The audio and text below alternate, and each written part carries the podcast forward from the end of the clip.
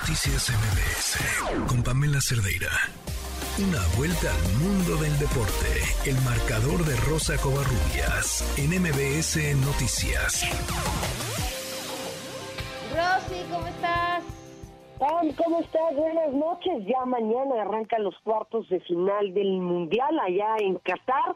Y bueno, uno de los partidos, o más bien el partido que quizá pueda llamar la atención por el nivel y la calidad que han mostrado en este mundial ambas selecciones, Argentina que estará enfrentándose a la selección de Países Bajos, dos equipos que pues en las estadísticas están parejas en, en cuanto a los goles anotados y los goles recibidos, Países Bajos que ha demostrado con Luis Van Gaal ser un equipo más consistente, mencionarlo Pam, eh, la última vez que perdió eh, Luis Vangal eh, al frente de la selección de la naranja mecánica fue precisamente en 2014 en penaltis ante Argentina en la fase de semifinales. Así que a ver si el día de mañana eh, el Países Bajos da la sorpresa y vence a Argentina, aunque hay que mencionarlo, los argentinos son favoritos para llevarse la, la serie, sobre todo por el envión anímico que pueden tener con el tema de llevar a Lionel Messi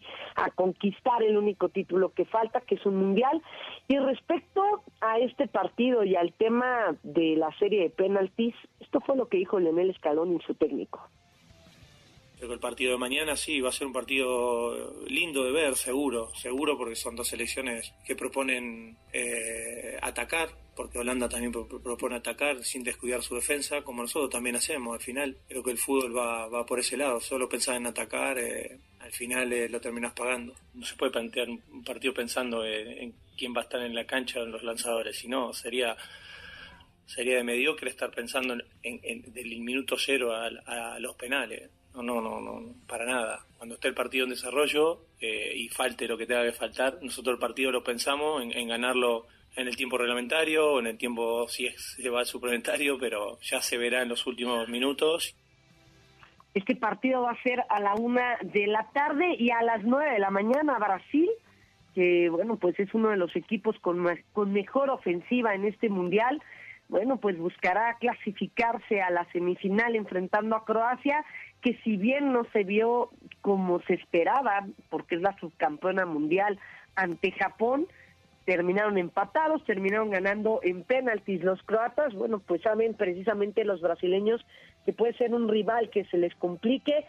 Tite, el director técnico de Brasil, dice que su selección no va a perder el estilo, que es siempre ir al ataque. Vamos a escucharlo. A identidade do futebol brasileiro não fui eu, é toda uma geração que surgiu agora, são os técnicos da categoria de base. Es la identidad del fútbol brasileño, no es algo que surgió ahora. Gracias a nuestros entrenadores de la cantera tenemos estos futbolistas, es una nueva generación. Confiamos en ellos para jugar estos partidos.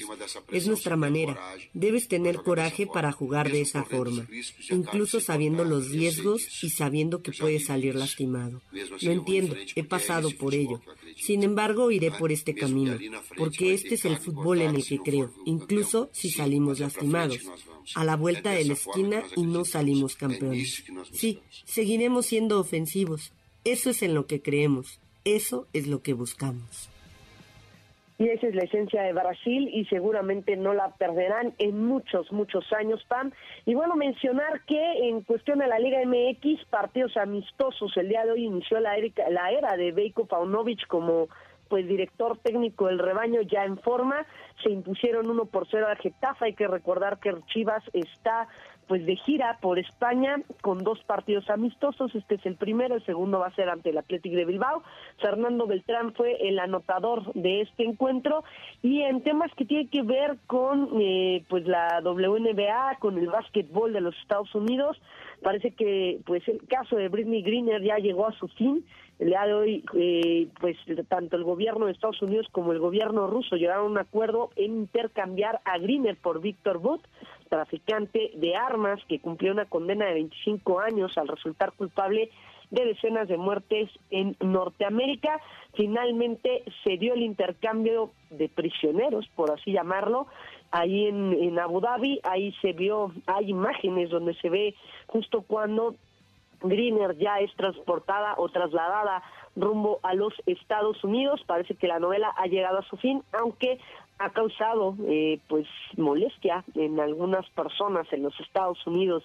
Y en temas que tienen que ver con la Fórmula 1, los Países Bajos ya renovaron contrato para contar con la organización del máximo evento automovilístico hasta el año 2025 aunque aún se desconocen detalles de la renovación. Y el NFL en estos momentos, eh, los Raiders de Las Vegas están venciendo 13 a 3 a los eh, cargadores de Los Ángeles.